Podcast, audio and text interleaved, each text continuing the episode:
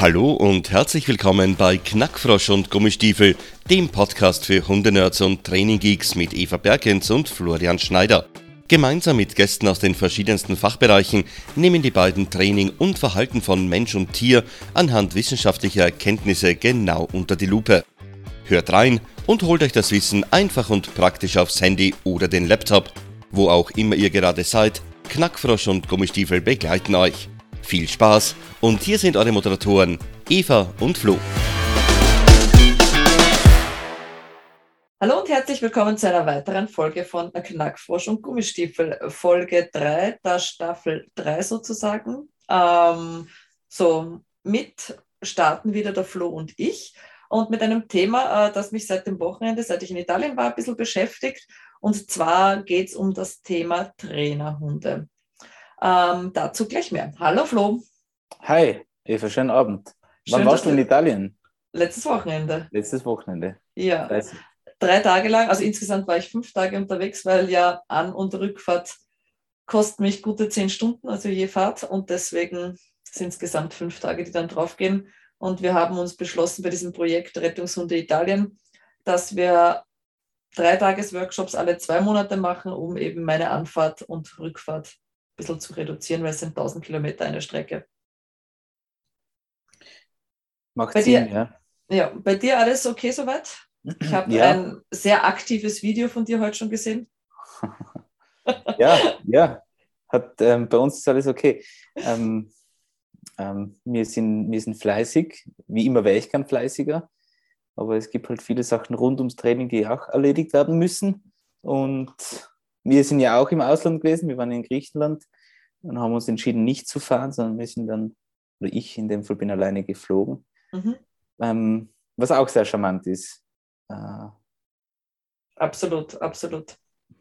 Wobei meine letzte Reise, Flugreise von Mailand nach Hause, hat zeitlich genauso lang gedauert wie die Autoreise von der Strecke, weil wir so eine Echt, oder? Verspätung hatten am Flughafen. shit. ja.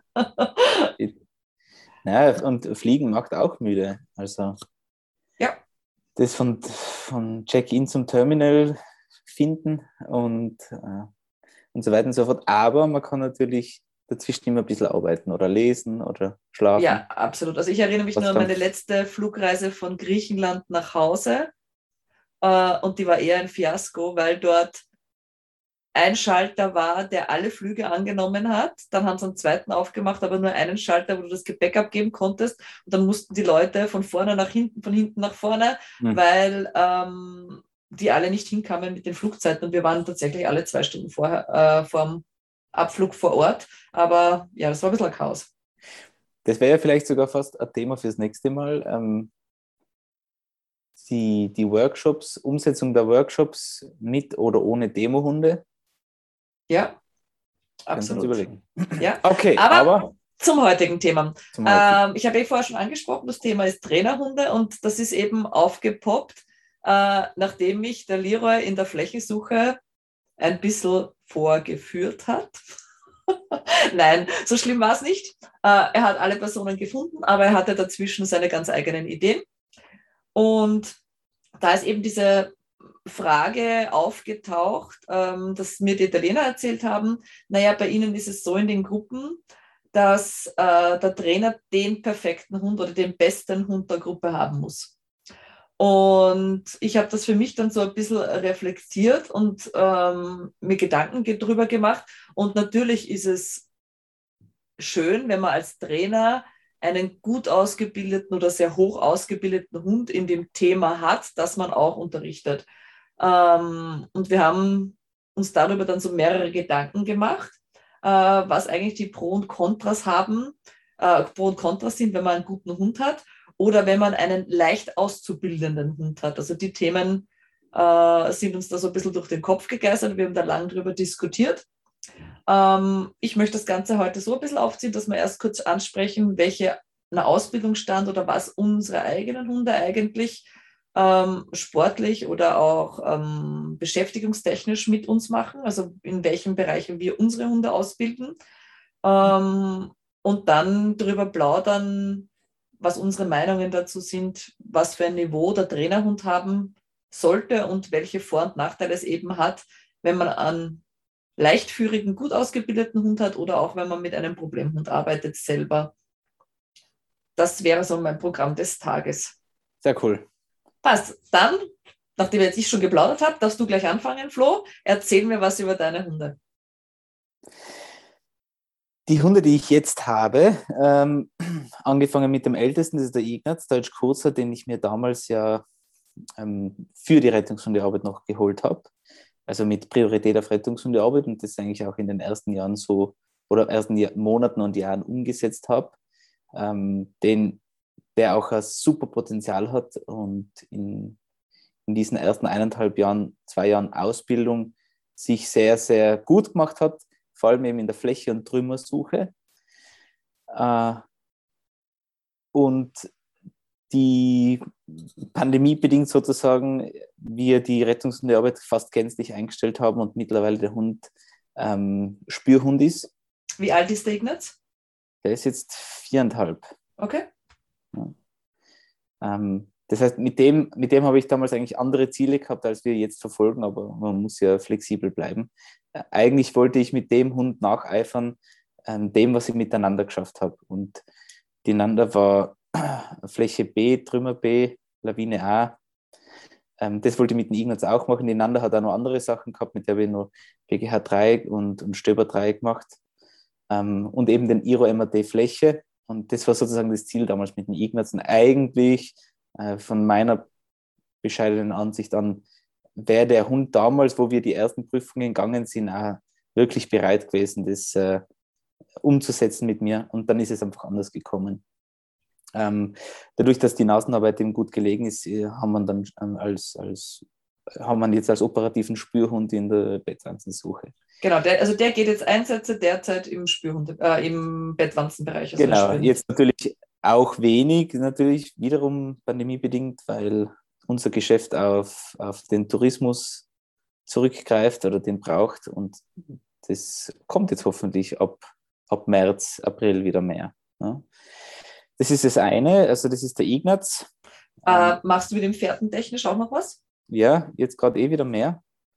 Pferde würden mir noch immer sehr gut gefallen. Ähm, auch der Ignaz hat mir mal äh, vorgeführt oder ähm, blamiert oder wie auch immer man das sagen möchte. Oder einfach gezeigt, dass der Hund nur ein Hund ist und der Trainer nur ein Mensch. Ähm, das war bei einer kurzen Demosuche, wo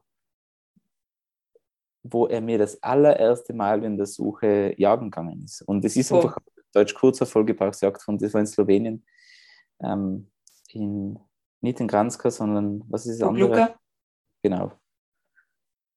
Und das war witzig, weil ich wollte ihnen zeigen, dass wir eben immer wieder mit Suchen aufhören und nicht mit deiner letzten Anzeige. Und der Hund hat ähm, eine Demo gemacht mit drei Anzeigen in Folge, unterschiedliche Belohnungen, wo sozusagen ähm, Figuranten am Boden kauern und den Hund nicht bewerten können, weil sie ihn schlichtweg nicht sehen und der Hundeführer belohnen muss oder abrufen kann.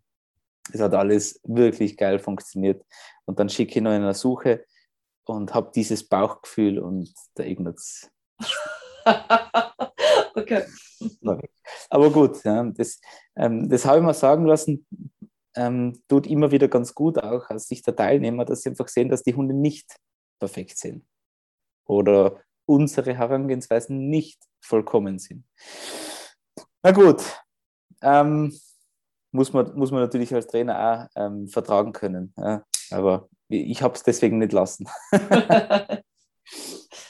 cool, den haben wir tatsächlich schon als, ähm, mit, mit dem mit der Idee Spürhund geholt. Den habe ich aber auch noch vor der Pandemie geholt. Der Cool ist jetzt zwei und ein bisschen.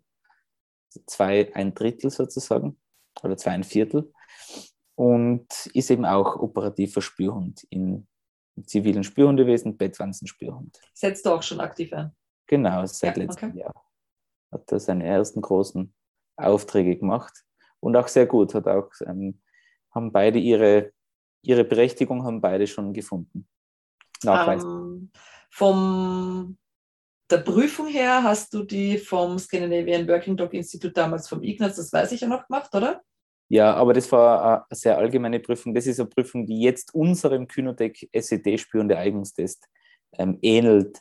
Das Okay. heißt, die Prüfung, die ich damals mit dem Ignaz gemacht habe, war, äh, war von der UNOPS Mhm. für Sprengstoffspürhunde. Und ähm, jetzt haben wir ja unsere internen Zertifizierungen, die aber auch schon äh, öffentliches Interesse wecken. Und ähm, wir haben dieses, also noch in der ersten Jahreshälfte in der Schweiz unsere erste Prüfung dann extern. Deutschland hattest du ja auch schon eine, glaube ich, ne? Ja, aber das war wiederum was anderes. Das ah, war okay. über den Landkreis Sachsen-Anhalt, ähm, hochoffiziell schon über das äh, Umweltministerium. Cool. Ich möchte jetzt nichts Falsches sagen, aber ähm, das war ja der Vorlauf sozusagen und jetzt ist es tatsächlich offiziell, dass diese Prüfungsordnung äh, anerkannt wurde. Schön. Ist gerade vor ein paar Tagen rausgekommen, ja. Genau. Ähm, und der Cool, den habe ich auch gearbeitet in der, in der Rettungshundearbeit. Damals habe ich mit dem ganz viel ähm, auch Videomaterial gesammelt, eben für den Aufbau von Bella, äh, für die Rettungshundefläche Trümmer. Und wiederum, der ist kommen ähm, im Jänner und im März war dann Pandemie. Das ist ein Corona-Hund, ähm, der einfach da in den ersten wertvollen Wochen, Monaten einfach äh, nicht diese Gruppentrainings gehabt hat. Das heißt, der ist natürlich bei weitem nicht so weit ausgebildet wie Ignaz, das Beispiel, mit dem wir wirklich sehr, sehr intensiv schon gearbeitet haben. Ähm, in der Staffel damals noch, damals noch sogar Rotkreuz-Staffel. Mhm. Und äh, mit dem Cool mache ich trotzdem auch Sachen wie den funktionellen Gehorsam, den sowieso alle Hunde bei uns machen, aber mit dem Cool habe ich dann auch letztes Jahr äh, die Verbal Directionals gemacht, mit dem Ignaz damals noch Laser Directionals für die Spürhundearbeit.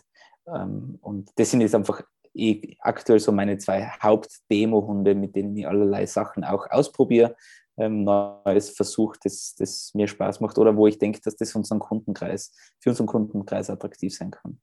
Und die Isis, die Labrador-Hündin, die jetzt auch schon über ein Jahr ist, die Zeit vergeht im Flug, ähm, ist aktuell eigentlich reiner Spürhund, weil die ja in Richtung Sprengstoff geht Okay. und sich auch da äh, sehr, gut, ähm, sehr gut zeigt.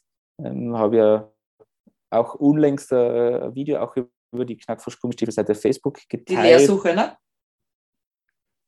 Na, na, sondern dieses äh, lange 20 Minuten Erklärvideo ähm, bezüglich Spielaufbau oder Ah, Motivation. ja, weiß ich schon. Ja. weil ich mich da geplagt habe und ich glaube eigentlich, dass da nicht der Hund sozusagen der Fehler war und auch nicht ich der Fehler war, sondern einfach, dass es ein anderer Hundetyp ist, wie ich bisher gehabt habe und dass ich ähm, mich an die, an die Materie anders herangetastet habe, ähm, tasten habe können und eigentlich, ich habe sie gerade gestern mit einem, äh, mit einem richtigen Gebrauchs-, ehemaligen Gebrauchshundler spielen lassen, der, der das eigentlich ganz cool gefunden hat, was der kleine ähm, Zwergwuchs-Labrador, Bonsai-Labrador da machen kann. Ähm, genau. ist, sie, ist, sie ist sie kleiner als die von der Laura? Noch sind sie relativ gleich auf, aber die von der Laura ist ja immerhin drei Monate jünger. Ja, okay. Aber also wird sie größer, also die der Laura ihre größer. Ja, wird sicher größer, ja. Mhm. Also die, wie Isis war ja von Anfang an sehr kompakt und hat sich immer sehr rund bewegt. Ähm, und die Vinja, die wächst sicher noch ein bisschen länger. Okay. Cool. Das einmal zu, zu meinen aktuellen dreien und kleiner Rückblick eben zueinander, an, äh, mit der natürlich bis zu einem gewissen Grad auch Vergleich. Ähm, Ander war sicher der Hund, mit dem ich, der eine Hund, mit dem ich am meisten auf einmal gemacht habe. Ich mache heute sicher noch mehr mit den Hunden, aber halt ein bisschen aufgeteilt. Spezialisierter vor allem. Ne? Und das macht durchaus Sinn. Ja. Wie schaut es bei dir aus? Ja, zu meinem. Also der Kalypso ist, glaube ich, das, was bei dir die Nanda war. Also mit dem habe ich ja viele Sachen gemacht. Äh, Im Vergleich zu dir hat er aber eigentlich so gut wie keine Prüfungen gehabt, weil ähm, ich leider mit ihm anfangs in eine komplett falsche Richtung gearbeitet habe und sehr viel Druck gemacht hat, den er einfach nicht vertragen hat. Und wir dementsprechend ähm, eigentlich erst in einem Alter, wo er so 9, 10 war, wirklich zusammengewachsen sind, wo ich gesagt habe, okay, das wäre jetzt wir sind jetzt das Team, das wir gerne gewesen wären, wie er fünf war oder wie er drei war. Ja? Ähm, aber ich habe mit ihm irre, irre viel gelernt und ich habe auch gelernt, dass auch wenn man einen Hund sozusagen unter Anführungszeichen versaut hat, äh, man tatsächlich noch zu einem Team werden kann, was aber einfach halt schwieriger ist und viel mehr Aufwand von unserer Seite bedarf, wenn man da so einen gewissen Vertrauensverlust irgendwann reingearbeitet hat, was ich. Ähm, aktuell habe ich vier Hunde zu Hause. Das ist die Siva, eine Australian Shepherd Hündin mit knapp zwölf jetzt schon, also die wird im Mai zwölf. Ähm, mega fit für ihr Alter. Also die hat ihre letzte Rettungshundeprüfung. Ich habe dann nur Fläche A gemacht und keine Fläche B mehr. Mit elfeinhalb Jahren im Oktober absolviert, mit einem sehr gut, was mich echt stolz gemacht hat. Und man hat einfach, also auch als Feedback von der Richterin ähm, gesehen, dass der Hund einfach weiß, was er in seinem Job tut. Also da hat man wirklich diese routinierte, effiziente, effektive Arbeiten gesehen. Ähm, die Siva ist leider jetzt gerade ein bisschen so am Pausieren, obwohl sie es gar nicht cool findet zu passieren. Die hat äh, eine Tumoroperation gehabt vor zwei Wochen ähm, und sollte eigentlich Frieden geben. Hält sie nichts davon übrigens. Also die Siva ist mein Hund, der für die Rettungshundarbeit lebt. Also die habe ich mir damals angeschafft. Ich habe es, glaube ich, eh irgendwann einmal vorher schon kurz erwähnt in einem der vorangegangenen Podcasts, weil ich mit dem Kalypso nichts zustande gebracht habe damals. Und ich hatte dann mehr Wissen, war mir nicht im Klaren, wie ich dieses Wissen auf den Calypso mit unserer Vorgeschichte anwenden soll. Und habe mir damals dann die Siva geholt äh, und die hat rettungsuntertechnisch mit mir alles außer Fährte machen müssen und Wasser. Also die Siva ist Fläche, Lawine und Trümmer geprüft, jeweils B-Level äh, und hat da eigentlich immer sehr, sehr solide Leistungen gebracht. Also es waren, also die Durchschnittsleistung war definitiv ein sehr gut. Manche waren dann eher im vorzüglich, äh, hin und wieder auch einmal auch gut. Auch die eine oder andere Prüfung versemmelt, was natürlich immer passieren kann. Ähm, zusätzlich habe ich sie auch BGH 3 geführt. Und tatsächlich haben wir vor einigen Jahren angefangen, Obedience zu machen, aber halt nicht mit der Ernsthaftigkeit, die Obedience eigentlich bedürfte, weil wir es als Ergänzung genutzt haben für die Rettungshundearbeit. Und ähm, mit ihr habe ich auch als erste reingeschnuppert in die Dummy-Arbeit, die ich ja ergänzend zur Rettungshundarbeit immer wieder ganz gern einsetze. Aber da sie ja kein jagdlicher Hund ist, ist ja auch die offizielle Teilnahme an Dummy-Events nicht möglich. Ähm, ja, also das ist wirklich mein Hund, der fürs Arbeiten, für die Rettungshundarbeit geboren ist. Also es war, vor zwei Wochen war ich ja in Slowenien auf der Lawine und ich hatte ja alle vier Hunde mit, grundsätzlich mit dem Johanni gearbeitet, aber am letzten Tag habe ich gesagt, okay, die anderen haben Pause, sie darf mit auf die Lawine. Das war knapp eine Woche nach ihrer Tumoroperation. Hm. Ja, was soll ich sagen? Ähm, wie wenn sie gestern das letzte Mal auf der Lawine gewesen wäre tatsächlich. Also die hat mit ihren fast zwölf immer noch so einen ihren Spaß und ja, den will ich ihr einfach auch nicht nehmen. Cool. Ja, dann habe ich den Johanni. Ja, der Johanni ist auch ein Australian Shepherd. Ähm, der wird acht ähm, in ein paar Wochen. Mm, mit dem habe ich eigentlich die Rettungshundearbeit, also auch für die Rettungshundearbeit angeschafft. Der macht auch Rettungshundearbeit. Äh, Schwerpunkt Fläche, hat aber auch eine Lawinenprüfung, eine Lawine A. Und Trümmer habe ich einfach zeitlich nie geschafft, dass ich tatsächlich an einer Prüfung teilnehme. Und natürlich auch dem geschuldet, dass wir ein kleines Prüfungsproblem äh, haben. Also der Johanni ist der ohne Nerven meiner Hunde. Der hat auch gesundheitlich immer wieder mit dem Cortisol-Level zu kämpfen ähm, und geht auf meine Kappe. Ich habe mir eingebildet, ich habe jetzt so viel Trainerwissen, dass ich diesen Hund nicht kastrieren muss. Dass aber mhm. Kastrationen nicht immer nur mit Verhalten zusammenhängen, sondern gesundheitliche Aspekte, die, ein, die durch sein Nicht-Kastrieren anfangen, auch Verhaltensproblematiken kreiert haben. Ja, also da ist einfach vieles zusammengekommen. Wir sind zum Team geworden, tatsächlich, seit ich mein Training umgestellt habe und mehr auf Kooperationsbasis bei ihm arbeite. Und ähm, wie soll ich sagen, seit er, ja, seit er tatsächlich kastriert worden ist, also den habe ich erst mit sechs Jahren kastrieren lassen oder fünfeinhalb, irgend sowas. Ähm, und da haben sich gesundheitlich auch bei ihm einiges verbessert, weil einfach der Cortisolspiegel übers Jahr verteilt konstanter geblieben ist.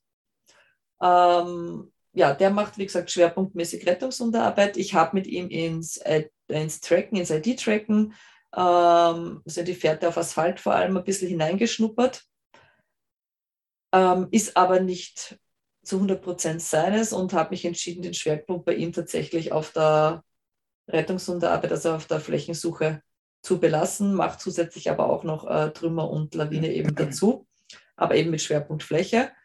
Und Immobilien haben wir auch immer ein bisschen reingeschnuppert, aber eben, wie gesagt, nicht prüfungstechnisch, sondern einfach als Unterstützung für die Rettungshundearbeit. Ja, dann habe ich als nächsten den Leroy, der ist jetzt vier. Den habe ich mir angeschafft mit Schwerpunkt Therapiebegleithund. Ah, der Johann ist auch Therapiebegleithund, geprüft nach, äh, vom mhm. Messerle-Institut ähm, und geht auch Einsätze hauptsächlich mit Kindern und in der Geriatrie. Der Leroy, wie gesagt, vier Jahre ein Mischling. Den habe ich mir angeschafft rein für die Therapiebegleithundearbeit. Und das ist mein Hund, der mir hilft, im Training kreativ zu bleiben. Ist ein Terrier-Mischling und ist hin und wieder durch und durch Terrier, hin und wieder ist er einfach nur nett.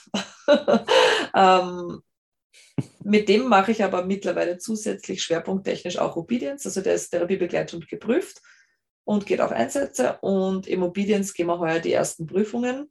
Corona-bedingt einfach in den letzten Jahren nicht. Der lebt für Unterordnung und Obedience, also tatsächlich, das hat ihm Spaß gemacht. Und ich hatte dann so mit eineinhalb Jahren das Gefühl, er wird sich auch für die Rettungshundearbeit eignen und habe einfach für manche Demo-Zwecke, wo ich einen Übungsaufbau herzeigen wollte, den Leroy genutzt. Mhm. Und dann habe ich gesagt, na, jetzt betreiben wir das ernsthaft. Dann hat er gesagt, jetzt kannst du mich mal. Also reine Interpretation zwar, aber der konnte dann mit diesen Erwartungshaltungen von mir nicht umgehen und hat sehr viel Konfliktverhalten oder andere Interessen in der Sucharbeit, vor allem in der Fläche gezeigt und sich sehr auf Pinkeln, Markieren, Schnüffeln und Wälzen fokussiert als Personenverbellen und Suchen. Und habe dann gesagt, okay, nein, ich möchte mich diesbezüglich gar nicht ärgern. Ich nehme ihn wieder raus aus der Rettungshundearbeit. Der hat zwei gute Jobs, die er macht und es muss nicht sein. Und zufällig in Rapschach habe ich gesagt, habe beim Johanni trainiert, Trümmer, und habe gesagt, am Abend, ich lasse da die Jungen auch ein bisschen aus und er darf jetzt über die Trümmer ein bisschen Gelände begehen, trainieren. Schadet keinem Hund. Ähm, und der hat auf einmal auf den Trümmern beziehungsweise in Gebäuden echt coole Arbeiten abgeliefert, weil für ihn nicht so viele konkurrierende Verstärker waren. Mhm. Und ja, den nutze ich jetzt eigentlich schwerpunktstechnisch nicht, um mit ihm rettungshundetechnisch vielleicht irgendwann Prüfungen zu gehen. Wäre nett, aber muss nicht sein, sondern um meine Kreativität in Bezug auf Trainingsansätze im Rettungshundebereich zu vergrößern. Ja, also das ist der Leroy. Und dann habe ich mir jetzt noch den Australian Coolie, den Bayou aus Australien geholt. Der ist jetzt mittlerweile 16 Monate alt, die Zeit vergeht. Mhm. Ähm, und den habe ich mir tatsächlich für die Individualfährte, also für die Fährtenarbeit geholt. Und das ist sein Leben. Also der lebt für Fährtenarbeit und für Nasenarbeit im, wirklich im Feinbereich. Also als großer Nachteil, nicht nur für die Pferde, die ich gerne hätte, sondern auch für recht jagdlich ambitionierte Pferden. Aber also das mit einer sehr, sehr großen Leidenschaft. Und okay. Zusätzlich sind wir jetzt ähm, in der Obedience-Gruppe für also Junghunde-Fördergruppe und auch das macht ihm ihre Spaß. Also das mhm. sind meine zwei Schwerpunkte, die ich mit ihm habe. Das heißt, da bist du mit ihm als, als Team. Als Teilnehmer, genau. genau. Ja, okay. Ja. Ja, und jetzt hoffentlich spürhundetechnisch ab Sommer dann starten wir bei dir durch. Also ein bisschen was haben wir ja schon gemacht. Und ich cool. brauche halt einfach einen, der mir in den Hintern tritt, sozusagen. Damit ich da wirklich regelmäßig was mache. Fährtentechnisch machen wir regelmäßig was, aber in der Scent Detection sind wir eher auf der faulen Seite und da hoffe ich jetzt dann mit deinem Grundkurs Spürhunde, dass ich da ein bisschen ambitionierter vorgehe. Ja. ja, so, jetzt haben wir Super. kurz erklärt, was unsere Hunde sind, was unsere Hunde sind, ähm, was unsere Hunde machen, wie wir sie sportlich geführt sind. Flo, was glaubst du oder was empfindest du, wenn du mit einem anderen Trainer zusammenarbeitest, was du dir erwartest von seinem Hund? oder von den Hunden, mit denen er bereits was erreicht hat, auch von vergangenen Hunden. Wenn du den, einen Trainer, mach mal so, wenn du einen Trainer nach dem Hund aussuchen würdest, was würdest du von dem Hund erwarten? Einen Trainer, also ich suche einen Hund aus, der die Trainerfähigkeiten hat. Nein, nein, nein, nein, nein. Also du schaust dir die Arbeit eines Hundes an mhm. von einem Trainer. Mhm. Was würde für dich den Ausschlag geben, dass du sagst, mit dem Trainer würdest du gerne trainieren? Würdest du es am Hund erkennen oder würdest du es nur an den Fähigkeiten des Trainers erkennen? Ich denke nicht, dass man es am Hund erkennt, ähm, weil ein sehr gut geführter Hund, ein Hund, der sehr klar im Kopf ist, ähm, kann einfach einen sehr, sehr guten Hundeführer haben. Oder auch einen gänzlich talentfreien Hundeführer haben, aber einfach selber gut in der Arbeit stehen. Ähm, und ich glaube, das haben wir auch schon einmal angesprochen, dass es mich manchmal eh wundert und fast, ähm, fast verwirrt und irritiert mit, wie, mit, wie soll ich sagen, dass es manche Hunde gibt, die mit relativ plumpen Training extrem weit kommen. Ja. Das heißt, ich würde es eigentlich nicht am, am Hund festmachen. Ähm, die Sachen, die ich mir trotzdem beim Hund anschaue, um, weil natürlich jeder Hundeführer ist der Trainer für seinen Hund, kann man es ja auch sagen, ähm, ist, wie klar differenziert der Hund zwischen absoluten Fokus und Aufmerksamkeit zur, zur Sache, zur Arbeit und fertig Freizeit. Gibt es das? Ähm, wie viel Gedanken sozusagen macht sich da der, der jeweilige, jeweilige Trainer? Ähm, wie reagiert der Hund auf Belohnungsfreigaben, Belohnungssignale und macht tatsächlich das, was man sehen möchte. Ich denke, ich denke, auf das kommt es an. Wobei es da, wir haben jetzt ja ganz viel darüber gesprochen, zum Beispiel, was unsere Hunde machen oder was wir mit ihnen machen. Aber wir haben nicht darüber gesprochen, was wir machen. Ähm, und das ist natürlich für den Trainerhund ein maßgebender Punkt. Was macht eigentlich der Trainer? Weil der Hund kann irgendwas machen und es kann gut ausschauen. Wenn der Trainer was anderes wollte, ist es vielleicht nicht der beste Trainer. ja, die Frage ist, also was zusätzlich natürlich auch ist, ähm, welche Themenbereiche unterrichten wir und decken unsere Hunde diese Bereiche ab? Ja, zusätzlich. Also bei mir ist es ja, ich unterrichte mit Schwerpunkt auf den Seminaren derzeit Rettungshundearbeit.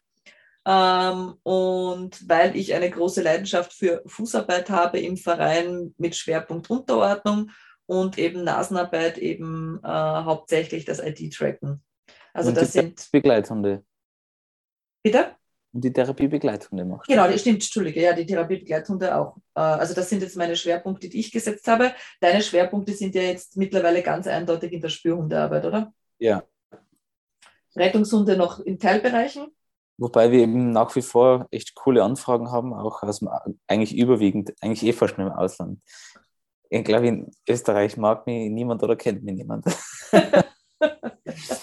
Bitte ladet mir mal in Österreich ein, müssen wir nicht immer so weit fahren. Ähm, na, Spaß beiseite. Wir, wir, haben coole, coole Anfragen, auch eben bezüglich der Rettungshunde, aber absolut. Äh, Scent Detection Spürhunde ist, ist unser Steckenpferd. Ähm, und eben auch alles, was damit zusammengehört. Das heißt, ähm, oft ist es so, dass es bei den Grundlagen hapert und diese Basics, das Fundament ist etwas von meinen allerliebsten Themenbereichen, weil es erstens irrsinnig wichtig ist. Es, äh, fast nie, ich kenne eigentlich ich kenne vielleicht niemanden, der genug davon macht. Ähm, und aufbauend natürlich sozusagen den funktionellen Gehorsam und die Spürhundesache, plus das, was mit der Spürhundesache zusammenhängt, nämlich ähm, ähm, die Directionals, ob das jetzt Verbal oder Laser ist.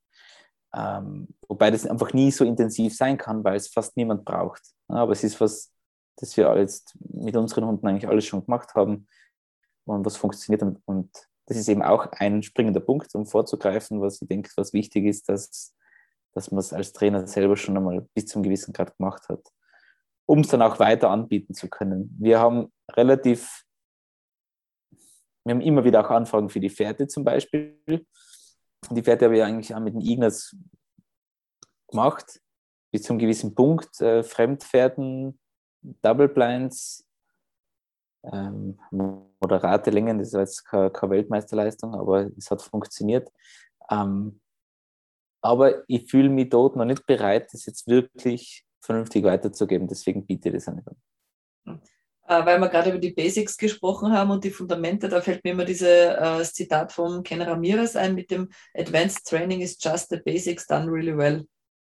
Hm.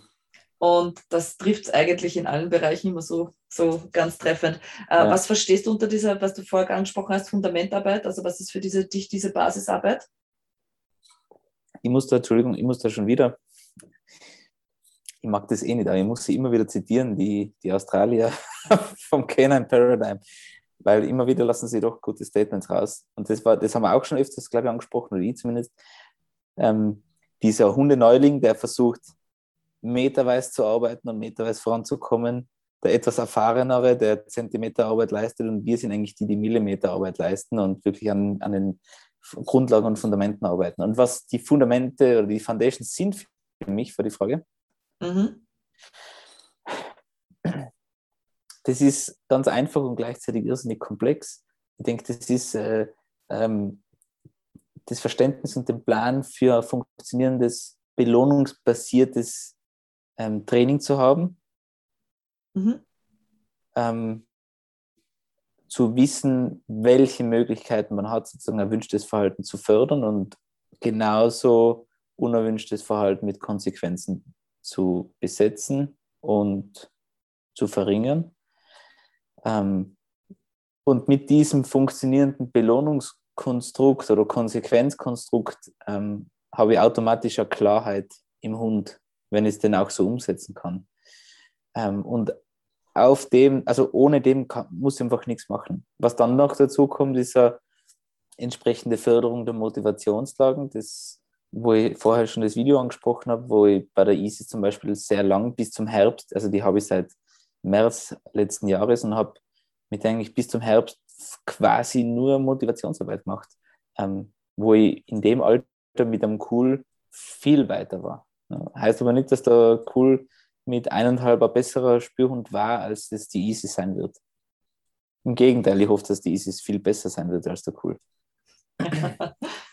das hoffen wir doch immer, dass äh, wir von einem Hund zum anderen noch so ein bisschen eine Steigerung oder Verbesserung sehen, oder? Ja. Ja, und da, da hake ich jetzt gleich ein. Das ist unsere große Hoffnung.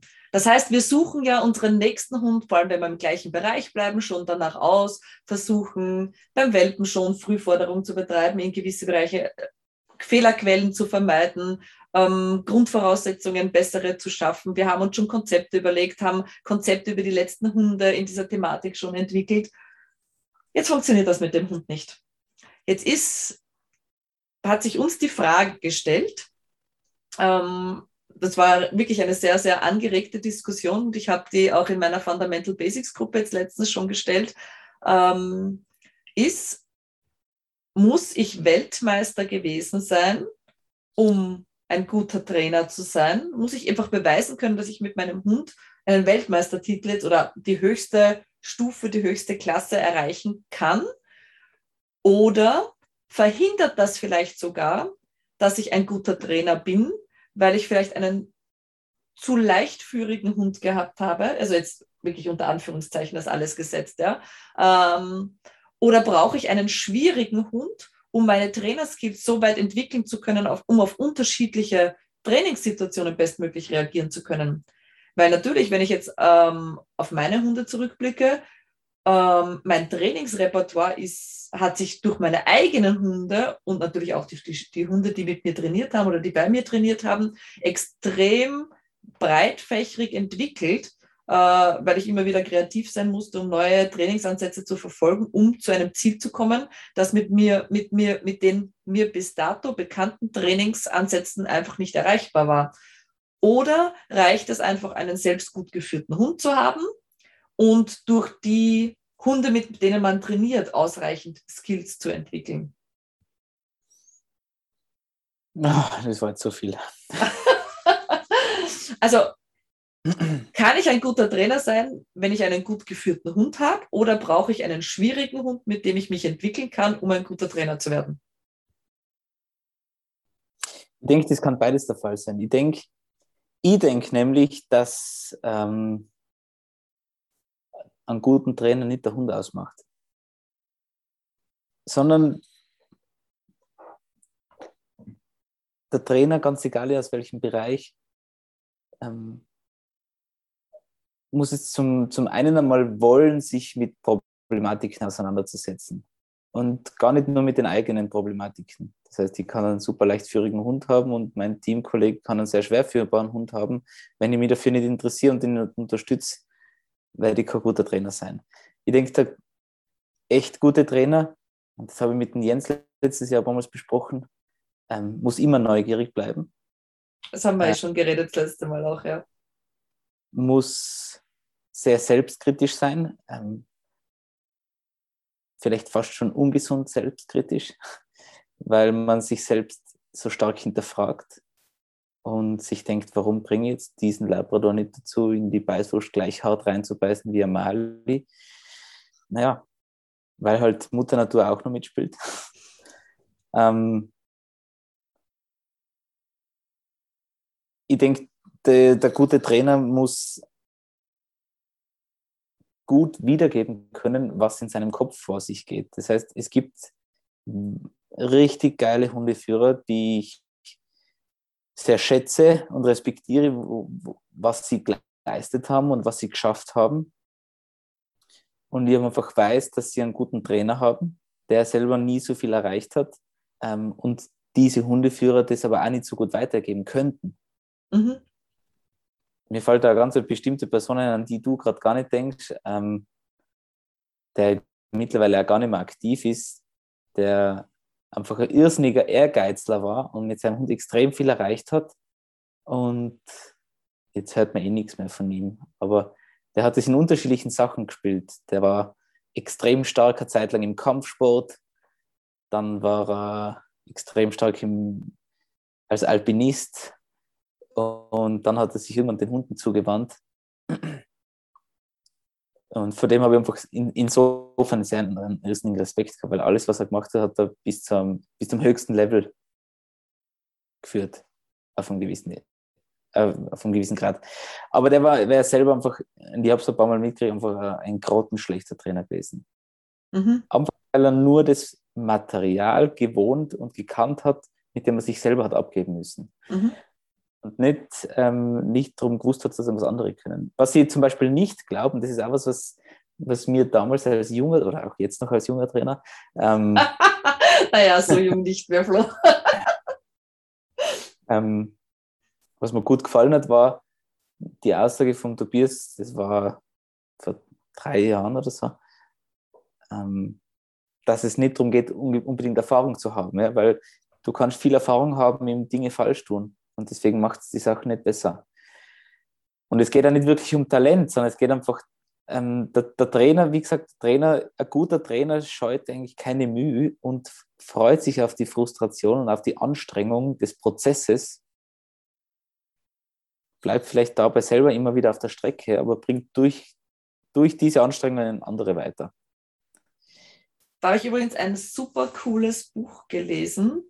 Ähm, das heißt kompromisslos. Hm. Ähm, und fand ich, also ja, grenzgenial, äh, weil es einfach mh, mm, darstellt, äh, was ich im Hundetraining, im Hundetraining bin tatsächlich. Das ist vom äh, Tim Grover und vom mhm. Sherry Lesser Wenk. Ich glaube, der hat Sherry Lesser Wenk. Ähm, ähm, da geht es darum, wenn man etwas wirklich will, dass man sozusagen alles dafür tut, um es zu erreichen. Und das ist für mich Hundetraining. Also für mich hat dieses Buch, und da geht es eigentlich um Basketball in dem Buch und um Michael Jordan, äh, dass der einfach alles, was er angegriffen hat, mit so einer Intensität betrieben hat, dass beim Erreichen des nächsten Ziels er schon wieder das, also beim Ziel erreichen, das nächste Ziel vor Augen gehabt hat. Und das mhm. ist für mich jetzt auch Hundetraining. Also mhm. ich gebe mich nicht zufrieden mit dem, dass ich im Hundetraining was erreicht habe, was geschafft habe, sondern ich will mehr. Das ist das, was, wir, was du vielleicht mit neugierig bleiben beschreibst. Dieses ja. Dranbleiben und kleine Ziele sind zwar eine kurze euphorische Phase, wenn man die erreicht, aber man will mehr erreichen. Ja. Man will dranbleiben und das ist auch dann ein Bereich, der einen nicht müde macht, der einen nicht müde werden lässt, weil man einfach so viel Freude in das Ganze und ja, Kompromisslosigkeit hineinsteckt. Und mhm. kompromisslos hört sich immer so als negatives Wort an, aber gerade in dem Zusammenhang finde ich das ein total positiv behaftetes Wort. Mhm. Ich finde es eh cool. Äh, es haben sich ein paar mitbekommen, also der Tobias Gustafsson hat sich vom Scandinavian Working Dog Institute abgekriegt abgegliedert jetzt, also nicht abgegrenzt, sondern der macht jetzt seine eigene Sache. Ähm, und wir haben es ja damals auch schon gemerkt. Also Jens Frank zum Beispiel und Tobias Gustafsson, ich habe die Jessica leider noch nicht kennengelernt im echten Leben, nur virtuell. Ähm, die sind wie Tag und Nacht. Ja. Und die haben eine gewisse Verbindung gehabt und das war, glaube ich, ihrer beider Mentor, der Lars. Den Nachnamen kenne ich leider nicht. Egal, und die sind eben auch so, ich glaube, beide sind irrsinnig begnadet. Also nicht begnadet würden sie vielleicht nicht gern hören, sondern sie sind irrsinnig angestrengt, in dem besser zu werden, was sie tun. Und können das auch sehr gut und sind dabei sehr kompromisslos. Und, und diese Trennung hat mich fast gefreut, weil, weil wenn beide ihre Anstrengungen jetzt weiter nachgehen, dann kann das nur so extrem viel geiler werden, als es schon war. Ja. In, in, dem, in dem Resultat, was sie wieder rumbringen würden. Und was du vorher angesprochen hast, war sozusagen ähm, eben das eine Ziel erreicht haben, das nächste schon wieder im Auge zu haben. Und das ist eine gewisse, ich habe das jetzt immer wieder bei den Workshops be, benannt mit also eine, eine chronische Unzufriedenheit. Oder sich nicht zufrieden zu geben mit dem, was man schon hat, sondern man möchte weiter. Und das ist auch das, was mir jetzt so gut gefallen hat, zum Beispiel in dem einjährigen Trainerkurs, Master Trainerkurs beim SWDI, der jetzt gerade wieder ausläuft eigentlich, ähm, Pläne zu erarbeiten, die ich schon mit den anderen Hunden auf einem ganz anderen Weg erreicht habe, wo ich mich sehr sattelfest fühle, ähm, die ich auf eine ähnliche ähm, Kynotec-Variante unseren Kunden weitergebe, also eine abgewandelte Form davon. Und jetzt schon wieder ganz was Neues mache und das mir zum Teil schwerfällt, aber mir dieses, ähm, diese Anstrengung damit wieder so viel Spaß macht. Ähm, und das ist, glaube ich, das, was eben den guten Trainer ausmacht, dass man ähm, sich nicht auf irgendwas festfährt. Es gibt gewisse Dinge, die funktionieren und die muss man verstehen können und, und kennen. Ich denke, es werden sich jetzt in der Lerntheorie nicht großartige ähm, Erkenntnisse neu gründen. Ich meine, das ist vielleicht sehr naiv, aber es gibt einfach Sachen, die gut funktionieren, Naturgesetze oder was auch immer. Aber die Art und Weise sozusagen, wie wir diese nutzen, darin kann sich schon einiges ändern. Und das ist ja das, dieser Wandel ist, glaube ich, das Spannende für uns. Ja, absolut. Bevor wir uns jetzt in dem Thema, das wir ja schon auch, auch schon mal angesprochen hatten, was macht einen guten Trainer aus, ähm, hängen bleiben, nochmal zurück zu den Trainerhunden. Und mir ist es tatsächlich ja schon zweimal passiert, ähm, dass ich äh, darauf angesprochen wurde, wer ich denn bin ähm, und mich unterrichten zu trauen, was hätte ich denn schon erreicht und was haben meine Hunde schon gezeigt. Und das hat mich schon immer so ein bisschen nachdenklich gestimmt. Und meine Antwort darauf ist eigentlich jetzt immer, ähm, dass ich gerne bereit bin, jedem, der mich kennenlernen will, trainingstechnisch, sich die Zeit zu nehmen und mich trainingstechnisch kennenzulernen und sich sein eigenes Bild zu machen. Weil alles, was du drauf sagst, mh, mm, ja, geht nach hinten los, ist jetzt falsch. Ähm, aber legt der andere sowieso wieder aus, wie er es denn gerne für sich hören würde. Weil wenn ich sage, ähm, ja, mein Hund ist eben gesundheitlich nicht in der Lage dazu gewesen, die Leistung zu erfüllen, die ich gebraucht hätte, um A oder B oder C zu erreichen. Ähm, oder äh, ich habe zu spät angefangen, wenn ich mir jetzt zum Beispiel die Sieber hernehme, äh, die habe ich halt einfach nie auf tatsächliche Turniere, sportliche Rettungshundeprüfungen vorbereitet, sondern die ist halt als Einsatzhund mit mir gewachsen und den Job hat sie großartig gemacht. Mhm. Und dazu, dafür, also für wirklich eine, ähm, ja, für sportliche Arbeit habe ich mich einfach viel zu wenig anfangs mit dem Turniergeschehen beschäftigt. Und eine Ortsgruppenprüfung oder eine Einsatzprüfung zu gehen, ist einfach ganz was anderes, als tatsächlich eine Sportprüfung auf einem Turnier zu gehen. Ja. Ähm, und deswegen habe ich, glaube ich, mit ihr das nicht erreicht und weil ich an mir nicht wachsen musste, um auf Turniere zu gehen. Und das bringt aber nichts jemanden, der mich fragt, warum ich mir traue zu unterrichten, das so zu erklären, weil er das so einfach für sich nicht hören möchte. Und deswegen ist mein Ansatz da einfach jetzt immer zu sagen, okay, man kann sich gern die Arbeit mit mir, meinen Hunden vor Ort aktuell anschauen und mich kennenlernen und dann immer noch entscheiden, ob meine Trainingsmethoden passend für denjenigen sind oder ob er glaubt, dass ich die Qualität abliefere, die ich von mir selbst erwarte. Oder die er sich von einem Trainer erwarten würde. Ja. Wie geht es dir mit solchen? Hast, hat, hat jemand zu dir überhaupt schon sowas gesagt? Oder sind so Anfragen an dich gekommen, so, pff, warum unterrichtest du, was kannst du? Ja, ganz bestimmt. Ähm, damals, wo ich mich auf die Sache beruflich gestürzt habe und Anführungsstrichen wahrscheinlich noch viel mehr, vor allem, wo es dann eben auch in den Bereich Rettungshundearbeit gegangen ist. Der, die Rettungshundeszene ist ja eigentlich eine ganz kleine, irgendwie kennt sich eh jeder. Ja, absolut. Von, von Bewertungslisten und, und Facebook. Wobei ich da jetzt die letzten zwei Jahre nie vorkommen bin. ähm, das hat sich dann damals kurzweilig aufgehört, wo ich miteinander ein MRT gemacht habe. Mhm. Und das geht dann aber in ganz anderen Sachen wieder weiter. Und solche, ähm, solche Gossip Girls äh, gibt es einfach in jedem Bereich, ne? ob ja. das Hundewesen ist oder was auch immer, ähm, die einfach sich kurz worüber beschweren wollen und gefühlstechnisch darauf warten, dass der, den sie sozusagen jetzt gerade angekreidet hätten, darauf reagiert, um gleich nachzufeuern. Ähm und damit kann ich mittlerweile sehr gut umgehen, glaube ich.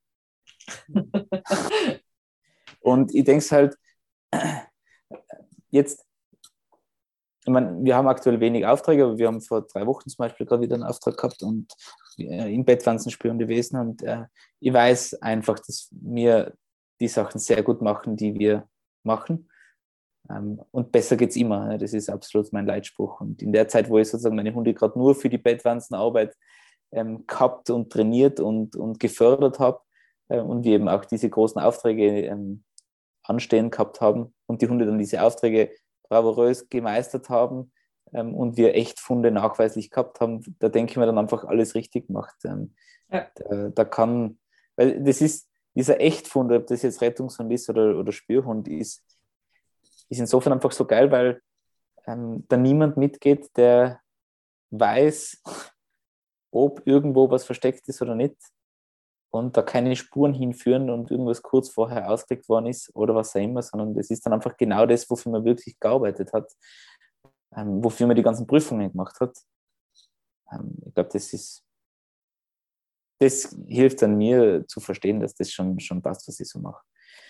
Und dass das offensichtlich auch mit meinen Hunden, den Trainerhunden passt, was, was ich so mache. Also weil sie das umsetzen, was ich sehen möchte. Ähm, das war aber auch ein Gesprächspunkt, oder ist eigentlich immer Gesprächspunkt bei Workshops. Ähm, und ich traue mir das ja immer ehrlicher oder das heißt, ehrlich ist falsch, aber immer offener und klarer und deutlicher zu sagen, dass diese Sachen zum Beispiel, die wir machen, tun, zeigen, ähm, die funktionieren eben sehr gut mit diesem Typ Hunde, mit dem wir arbeiten. Das heißt, für mich persönlich zum Beispiel ich habe kein großes Interesse mehr und das hat keine Wertung, überhaupt nicht. Also ich, ich, habe, ich auch meine Hunde zu Hause, sind Haushunde, Familienhunde, die liegen im Bett, die schleichen sich unter die Bettdecke in der Nacht und man ist zu müde, um sie wieder rauszustampern. Ähm, aber die stehen im Dienst, unter Anführungsstrichen, die sollen arbeiten, für das habe ich sie. Ähm, die Liebe zum Hund ist ein Kollateraleffekt. Aber die haben, hat man sich genau für das ausgesucht. Das heißt, ich persönlich zum Beispiel möchte mir nie in den nächsten Jahren einen Hund aussuchen, der für mich eine große Aufgabe wäre. Aber ich verstehe darum, dass es Trainer gibt, die sich das ganz bewusst nehmen. Ein Hund, der vielleicht völlig versemmelt ist oder einfach ähm, das Interesse halber eine Rasse nehmen, die einfach völlig untypisch ist für das jeweilige Arbeitsfeld. So wie der Typ in Griechenland, der einen englischen Pointer hat. Okay. Für die, für die Scent Detection? Nein, eigentlich für als Rettungshunde. Aber okay. wir haben mit dem auch Spürhundearbeit begonnen. Das ist eh lieb. Ja? Lieber Hund, hat mir irrsinnig gut gefallen. Ich mag ja diese Hunde sehr gern. Aber ich wäre nicht auf die Idee gekommen, mir den jetzt selber zu nehmen, weil ich denke, dass es mit anderen Hunden schneller und besser geht. Genau. Das heißt aber nicht sozusagen, dass das ein, ein, schlechter Trainer ist. Und das heißt auch nicht, dass das ein schlechter Trainer ist, wenn er mit dem Hund nicht weit kommt. Aber er hat sozusagen diese Challenge angenommen. Und wenn er, naja, das geht jetzt schon wieder auf den Trainer, wir sind ja beim Hund. naja, wenn wir beim Hund bleiben, es kann dir ja trotzdem passieren, jetzt suchst du dir den Hund aus nach bestem Wissen und Gewissen und dann läuft es trotzdem nicht rund. Also genau das kann dir ja auch passieren. Also auch wenn die Wahl des Hundes auf einen Hund mit bester Vorgeschichte, bester Zucht, äh, besten Kriterien fällt, kann dir ja trotzdem passieren, dass die eine oder andere Baustelle auftaucht. Ich habe da heute gerade mit dem, mit dem werdenden Diensthundeführer darüber gesprochen, ähm, der auch nicht einen leichten Hund hat. Und natürlich stellt man sich dann, also man hinterfragt sich so sehr, ja, weil man hat jetzt diese Gebrauchshunderasse und man fragt sich, warum der Hund nicht so performt wie die anderen. Und ich habe dann gesagt, wir sind heute zum Glück einfach weiter, dass, dass wir nicht einfach die Schuld auf den Hund schieben.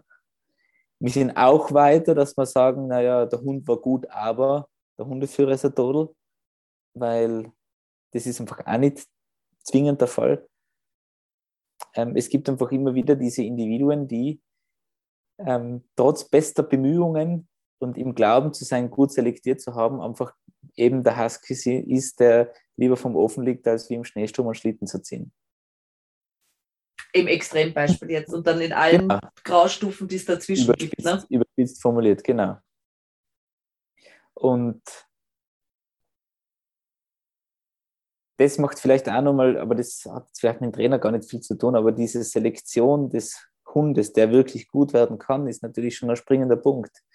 Und deswegen macht es ja auch Sinn, für einen tatsächlichen Arbeitszweck einen Hund zu oder zwischen Hunden zu wählen, die zum Beispiel schon irgendwo zwischen 10 und 18 Monaten alt sind. Also da stimme ich dir absolut zu, weil natürlich du schaust auf die Genetik, du schaust auf die Aufzucht, ähm, aber es spielen halt so viele andere Faktoren dann umwelttechnisch auch noch mit und da können oft ein, zwei Erlebnisse im ersten Jahr dazu führen, dass ein guter Gebrauchshund ein unbrauchbarer Gebrauchshund für meinen jeweiligen Zweck wird, ja. weil einfach die Erlebnisse, ich brauche einen schussfesten Hund und es passiert was im ersten halben Jahr, dass der Hund einfach keine Schussfestigkeit mehr hat, dann wird er vermutlich mit viel Training vielleicht irgendwann wieder schussfest werden oder eben aus einem Dienstgebrauch ausscheiden. In, in meiner Trainerausbildung jetzt der Letz-, die, beim letzten Online-Meeting ähm, ein cooles Gespräch geführt eigentlich, nämlich ähm, eben, es ist um Selektionen gegangen. Wir haben äh, sozusagen ein bisschen ähm, bezüglich der, der Auswahl von Hunden, äh, äh Aptitude-Tests ähm, gesprochen und gearbeitet und so philosophiert. Wir haben immer unterschiedliche Aufgaben gekriegt und da war es zum Beispiel eben so ein Auswahlverfahren für einen ähm, Spürhund zu machen. Ähm, und der Tobias hat dann eigentlich ganz was Interessantes gesagt. Ähm, es gibt sozusagen manche Leute, wo er ganz bewusst hinfährt, weil er weiß, dass die, die halten von sich selber sehr viel, aber die sind einfach nicht wirklich gut. Okay. Die machen das halt schon immer und die machen das auch schon wie damals immer. Mhm. Entsprechende Härte, sage ich jetzt mal, entsprechender Druck. Aber genau diese Hunde, die das überstehen, unter Anführungsstrichen, die, die damit umgehen können, dass der, der sie trainiert, keine Struktur hat und deswegen nicht arg frustriert sind, die deswegen nicht laut werden, die deswegen keine Übersprungshandlungen haben. Genau diese Hunde, die, ähm, und so ehrlich muss man sein, also in, in manchen Ländern werden die Hunde einfach äh, nicht, nicht nur hinter geschlossenen Türen hergedroschen und gestromt und gestachelt und was auch immer. Und diese Hunde, denen das eigentlich alles relativ wurscht ist, sind einfach geil später zum Ausbilden. Das heißt, das ist ein, ein vorgearbeiteter Rohdiamant, den man jetzt wirklich gut auf irgendwas vorbereiten kann. Das habe ich eigentlich äh, sehr interessant gefunden. Und der Tobias hat eigentlich gesagt, wirklich gute Trainer haben oft viel schlechtere Hunde, weil sie so umsorgt sind, weil sie so bedacht sind. Ähm, so wie bei mir und den Ignaz zum Beispiel war das damals, dass der, ich kann jetzt kein konkretes Beispiel nennen, aber der war immer klein gehorsam weil ich auf das so viel Wert gelegt habe, weil ich das so nachvollziehbar für den Hund als Lernenden gestalten wollte. Dass ich einen richtigen geilen Hund gehabt habe, der aber in manchen Situationen nicht selbstständig genug war. Ja, oder, oder einfach nachfragt. So. Und nicht ganz stumpf, so, okay, ich mache jetzt trotzdem meinen Job, egal ob der da hinten da ist oder nicht. Ähm, Und das habe ich eigentlich voll interessant gefunden. Und das wird auch ähm, gerade im Diensthundewesen in den nächsten Jahren sicher maßgebenden Einfluss auf die Zucht haben. Es ist gut, dass das Tierwohl, müssen wir gar nicht reden, dass das Tierwohl sozusagen äh, äh, nicht nur Achtsamkeit, sondern auch äh, äh, Anwendung findet, dass es Tierschutzgesetze, strenge Tierschutzgesetze gibt. Ich glaube, wir sind sehr gute Vorreiter mit, mit unserem österreichischen, gar keine Frage. Aber die, die Philosophie, die manche vertreten, dass es sozusagen einen robusten, guten Hund mitunter halt, schau dir die ganzen dünnnervigen ja. Hunde an bei uns. Ist halt leider auch in der Zucht viel in diese Richtung gegangen in den letzten Jahren. Ja, eben, eben, eben. Und das ist eigentlich, das ist ganz interessant. Vielleicht ist es in ein paar Jahren so, dass die Amis nicht mehr von uns kaufen, sondern wir von ihnen, weil die viel stumpfer sind und altertümlicher. Also das ist echt interessant. Absolut. Eine kurze Frage noch zum Abschluss bezüglich Demohund. Inwieweit setzt du deine Hunde als Demohunde ein?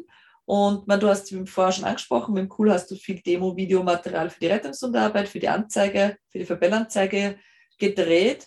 Ähm, müssen deine Hunde alles, was du unterrichtest, auch abrufen und vorzeigen können? Weil ähm, ich habe jetzt zum Beispiel ähm, ein paar Leute, die eben eine, also ich mache mit meinen Hunden ja sitzende Anzeige ähm, und stehende Anzeige. Ich habe aber keinen Hund, der eine liegende Anzeige macht.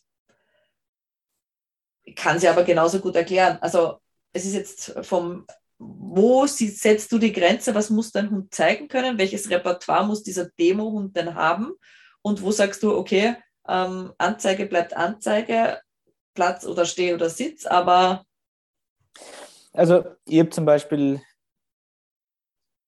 wenn es jetzt um Spürhundearbeit geht, jede Anzeige bei eigenen Hunden trainiert. Die Nanda hatte damals beim Stöbern Gegenstände liegende Anzeige. Okay. Zwar nicht Freeze, aber sehr sauber. Ähm, da war sie auch brav. Mhm. Und, und ich habe zum Beispiel in der Rettungshundearbeit immer nur Verbella ausgebildet, bei mir selber, aber auch ähm, Einsatzorganisationen schon darin unterstützen dürfen, ihre Bringsler auszubilden. Weil mit einem erweiterten Grundwissen und dem Verständnis und dieser, ähm, mit dieser Unvernunft sich auf äh, der Neugier, ähm, lässt sich das schon machen. Ja, wenn man das strukturiert angeht, dann kann, glaube ich, der Trainer schon drum verstehen, solche Sachen anzubieten und dann muss es der eigene Hund auch nicht unbedingt können. Na, mit einer eigentlich ausreichend großen Werkzeugkiste würde ich es jetzt ja. beschreiben. Ne? Ja. Wenn ich die Werkzeuge habe, Verhalten zu trainieren und unterschiedliche Ansätze äh, verfolgen kann, um Verhalten zu trainieren und über die Grundwerkzeuge einfach, äh, wo belohne ich, wann belohne ich, welches, äh, welchen Marker setze ich wann ähm, ein, kann man, glaube ich, also wie du sagst, nahezu jedes Verhalten ausbilden. Vielleicht nicht immer so effizient wie jemand, der das Verhalten schon ausgebildet hat, aber mit Sicherheit möglich. Und das ist so vom Jesus Rosales Ruiz, das It's all operant, it's all behavior. Wenn man mhm. verstanden hat, was operante Konditionierung ist und wie sich die AB, das ABC des Trainings sozusagen, Antecedent Behavior Konsequenz verstanden hat und im Loop trainiert, glaube ich, dass das möglich ist und ich sehe das wie du. Also mein Hund muss nicht alles können, was ich im Training anwende, weil einfach auch die jeweiligen Rassen so unterschiedliche Sachen mitbringen, dass ja. ich vielleicht einen Ansatz bei meinem Hund gar nicht verfolgen konnte, den aber ein Hund, der bei mir im Training ist, brauchen würde. Ja. Ähm, und das ist ja auch wieder, ich meine, ich denke, es ist schlauer von der heutigen Folge eine Fortsetzung zu machen vom, vom Trainerhund zum Hundetrainer. ähm, weil, weil es dazu echt noch vieles zu sagen gibt. Ähm, es ist ja auch so, dass der Trainer manche Bereiche anleitet, in denen er selber nie so tätig war. Ich für Bettpflanzenspürhunde und wir gehen in weitere Richtungen rein, aber ich, ich habe genauso erfolgreich, auch wiederum nachweislich erfolgreiche äh, Artenspürhunde ausgebildet, Teams unterstützt, die im Sprengstoffspürende Wesen tätig sind und und und. Leute unterstützen können, die operativ in der Rettungshundearbeit sind, obwohl ich selber nie operativ im Rettungshundewesen war. Ich war mhm. nur operativ im Rettungsdienst, aber nie im anderen. Ähm, und das hat wiederum, wie ich vorher gesagt habe, nichts mit dem Hund zu tun. Ja. Was ich schon denke, was Sinn macht, ist, wenn ich einen Demohund habe, mit dem ich Dinge vorzeigen möchte, dann möchte ich Sachen zeigen. Wenn diese Vorzeigethemen sind zu scheitern, dann brauche ich einen Hund, der scheitert. Aber in aller Regel Fälle möchte man Sachen zeigen, die gut funktionieren. Die, die, gut funktionieren, die unterstreichen sollen zu dem, was man selber sagt. Ähm, dass da nicht immer alles perfekt nach Choreografie laufen kann, ist klar. Aber das Gesamtpaket, denke ich, sollte beim Trainerhund, wenn er vorgeführt wird, wenn er hergezeigt wird, ähm, sollte schon stimmen. Ja, absolut. Sehe ich auch so. Also es gibt, wenn ich mir das bei meinen jetzt Rettungshunde technisch, weil ich jetzt zweieinhalb Hunde habe, mit denen ich Rettungshunde technisch was vorzeigen kann, dann wähle ich, wenn ich es vorzeige, den Hund, der die Übung wirklich so zeigen kann, dass die Leute sich auch was mitnehmen können dafür. Also davon. Ja, also absolut. es macht jetzt keinen Sinn, wenn ich, also wenn ich den Aufbau zeigen will, zeige ich es mit dem Hund, der im Aufbau dazu ist. Wenn ich die fertige Übung zeigen will, nehme ich den Hund, wo die Übung fertig ist. Wenn ich sage, welche Probleme auftreten können, nehme ich, wenn ich es habe, einen Hund, wo das Problem eventuell auftritt, um zu zeigen, wie ich im Trainingsaufbau damit umgehe, wenn dieses Problem auftritt. Ja. Aber ja. genauso wähle ich dann die Demo-Hunde aus, ja. Und das eine Video zum Beispiel, wo du mich cool umschubst. Ja. Das sollen die Leute auch sehen, ja? dass, dass, dass unsere Trainerhunde, die in vielen, natürlich zum Beispiel in den ganzen Vorzeigevideos, nahezu perfekte Leistungen erzielen, ähm, aber das sind halt zusammengeschnittene Vorzeigevideos, auch ganz anders können. Und auch ja. wir Trainer und, und Menschen mit unseren Hunden ganz anders können als okay, der Hund kommt ins unerwünschte Verhalten, sofort mit Ankündigung strafen, weil das ist das einzig Faire. Man kann auch so unfair sein und den Hund einfach mal in den Fehler reintapsen lassen und dann lässt man sich umschmeißen und, und liegt am Boden und kuschelt mit dem Hund und lässt ihn danach noch alle frohlich auffressen, die aus der Tasche ähm, Ich glaube, ich glaub, das, ähm, das gehört schon auch dazu, dass, dass man sieht, dass der Trainerhund ähm, kein funktionierendes Objekt sein soll, sondern Subje geliebte Subjekte sind. Ich habe das jetzt ähm, in Italien auch so gemacht, weil ähm, ich die Möglichkeit hatte, mit meinen Hunden mitzutrainieren, auch auf dem Workshop, den ich gegeben habe. Ähm, dass ich habe einen Teilnehmer, der ist nur als Helfer dabei und jeder Hundeführer muss dann, wir haben Suche gemacht, um eben festzustellen, wo in der Suche noch Baustellen sind, die bearbeitet gehören. Und äh, die Aufgabe danach war, drei Punkte zu finden, die den Leuten gut gefallen haben zum eigenen Hund und zu sich selbst und einen Punkt, den sie unbedingt bearbeiten wollen würden. Weil meistens fällt den Hunden, Hundeführern ganz viel ein, was sie nicht wollen, aber sie verlieren den Fokus ein bisschen auf das, was gut lief und ich wollte einfach, dass sie was finden, was gut lief. Und mhm. der Helfer hat gesagt, puh, da bin ich gut aus dem Schneider. Sag ich, nein, bist du nicht weil ich habe jetzt mit zwei von meinen Hunden gezeigt, was auch alles gut und schlecht laufen kann. Ich möchte, dass du analysierst, was meine nächsten Trainingsschritte sein können. Und das war dann für die Leute auch so spannend, mir sagen zu dürfen, woran ich mit meinen Hunden arbeiten muss. Und das hat den Leuten schon so ein bisschen äh, auch geholfen, sich zu trauen, bei ihren eigenen Hunden was anzubringen und, und, und. Also das war einfach für die Leute wirklich so, ich darf auch da sagen, es war nicht perfekt und das gehört auch bei dir noch bearbeitet, um zu sehen, dass ich Mensch bin, mein Hund Hund ist und dass wir beide gute und schlechte Tage haben. Ja. Ich habe gerade ein super Buch und danach müssen wir zum Schluss kommen vom Ray Dalio, ähm, Gründer der Firma Bridgestone, eine der erfolgreichsten Firmen überhaupt, ähm, wenn es sozusagen um, was haben die gemacht? Die haben für andere Firmen Geld lukriert, indem sie, glaube ich, das gut investiert, angelegt. Keine Ahnung. Ja. Mhm. Kenne ich mich wieder nicht gut aus, Finanzmarkt. Und der hat eben auch gesagt, ihr, ihre Firma ist extrem gut gewesen, weil sie haben ihre Mitarbeiter extrem selektiert. Sie haben ihre Mitarbeiter stets bewertet, aber auch die Mitarbeiter haben die Führungsebenen bewertet. Mhm. Und haben gesagt, ja, das hat ähm, in der letzten Sitzung, das war einfach schlecht gemacht von dir, Boss von einer Firma, die Milliarden Umsätze generieren und und und. Sehr cooles Buch, ähm, Hörbuch höre ich, äh, dauert glaube ich 18 Stunden. Äh, die Prinzipien des Erfolgs von Ray Dalio.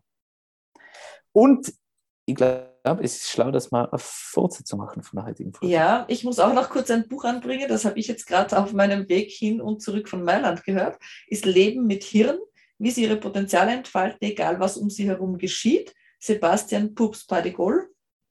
Ähm, mega spannend auch und da geht es genau um das auch, dieses Verbundenheit mit dem Oben und Unten. Also der. Trainer mit seinem Team, das Team mit dem Trainer. Äh, und genau das ist dort auch angesprochen worden, dass wenn das Team sich zugehörig fühlt, die Leistungen des gesamten Teams sich steigern. Das heißt nicht, wenn der Trainer sagt, ich bin perfekt, ihr seid nichts, sondern wenn der Trainer dem Team die Möglichkeit gibt, sich zugehörig zu fühlen, steigern sich die Leistungen im gesamten Team. Und das, glaube ich, geht dann auch so ein bisschen in diese Richtung. Ja. Ähm, sich nicht von oben herab behandelt zu fühlen, sondern zu sehen, hey, das Team Trainer mit Hund und wir, wir sind gleichwertig. Ja. Eben das nicht Status und Rang sagen, wer du bist, sondern die Leistung, die du erbringst. Und die Leistung kann ich nur erbringen, wenn ich auch die, ähm, das Feedback zulasse. Ja, absolut, absolut. Ohne Feedback kann ich mich nicht weiterentwickeln. Ja. So, Flo, Werbung. Wir schalten Werbung. Werbung. Äh, dies ist unbezahlte Werbung. Ganz schnell.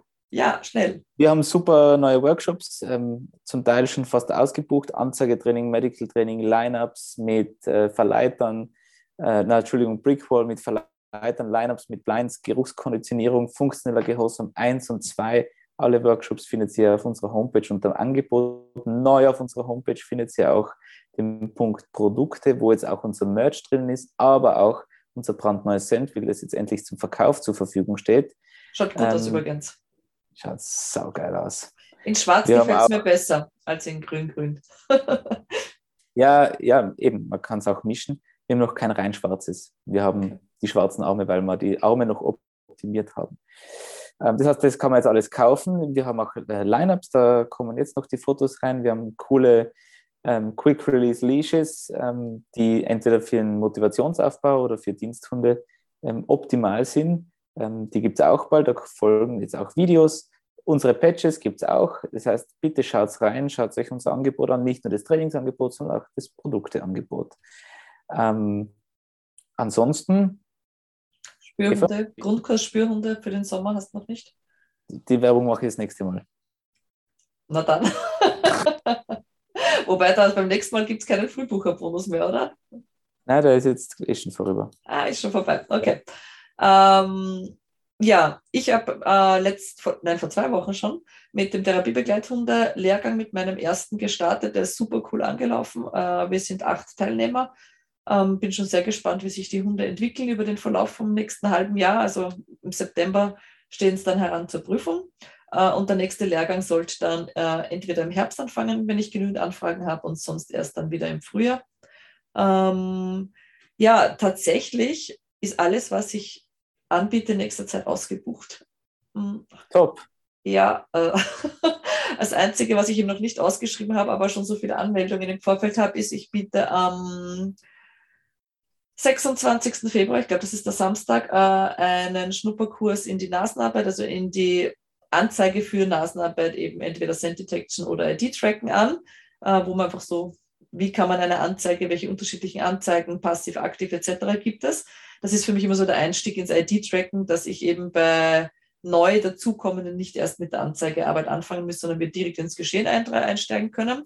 Und, ah, habe ich vergessen, ab März gibt es äh, ein Modul, das eben Geruchsdifferenzierung sich nennt. Also das macht man jetzt wirklich dann, also da habe ich jetzt die Termine alle mal zusammengeschrieben, wo es eben online mit Online-Meetings, mit Live-Trainings und mit eingesendetem Videomaterial dann abläuft. Also da geht es wirklich schwerpunktmäßig um die Geruchsdifferenzierung.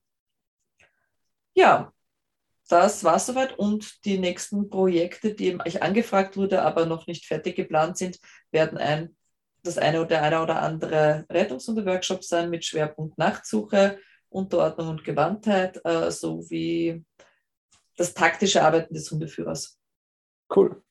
Ja. So, du zuerst oder ich zuerst? Du. Okay. Ich. Lieblingstool. Super, schwer. Hm, Münzen. Jede Menge Münzen auf einem Flocati. Geld oder Anzeigeobjekte? Anzeigeobjekte. Anzeigeobjekte auf meinem Flocati. Also beides in Kombination ähm, hat echt die Schnüffelfrequenz nochmal echt ordentlich erhöht. Ich finde cool. diesen, also Billigsdorfer Teppich, aber einfach so ein bisschen Hochflor, äh, mhm. weil es nicht so offensichtlich für den Hund ist und auch für mich nicht offensichtlich ist, was echt äh, nochmal vereinfacht, dass man irgendwie für beide ähm, das nicht erkennbar macht, weil sonst der Hund tatsächlich doch so ein bisschen Körpersprache lässt und auf dem Flocati man tatsächlich nichts sieht. Cool. Bei dir? Kynodec SW Classic 2.0, unser Sandwheel. okay. Ähm, Gibt es über die Homepage, hast du gesagt, ne? Und auf Facebook hast du es, glaube ich, gepostet heute oder gestern. Facebook habe ich es gepostet. Auf der Homepage gibt es es zur Geruchseingabe sauberes Arbeiten gewährleistet. Man kann, es ist Metall, es ist pulverbeschichtetes Metall, man kann super putzen, man kann es reinigen. Es ist robust, es ist eine Lebensinvestition. Ähm, man kann es auch einfach auseinanderbauen, überall hin mitnehmen, ohne Werkzeug auf- und abbauen. Also super Ding. Sehr cool. Hey Flo, hat mich gefreut, dass wir es doch noch geschafft haben heute. Absolut. Ich wollte ähm, mir das nicht, nicht, nicht geben, dass ich das versemmelt hätte. Also wunderbar, war glaube ich eine coole, coole Folge. Ich ja. denke, wir sollten uns öfter Zeitdruck geben. Gerne, kein Problem. Ich glaube, das ist viel weitergegangen. Ich bin gespannt auf die Kommentare. Ja, ebenfalls. Schönen Abend. Abend und dann.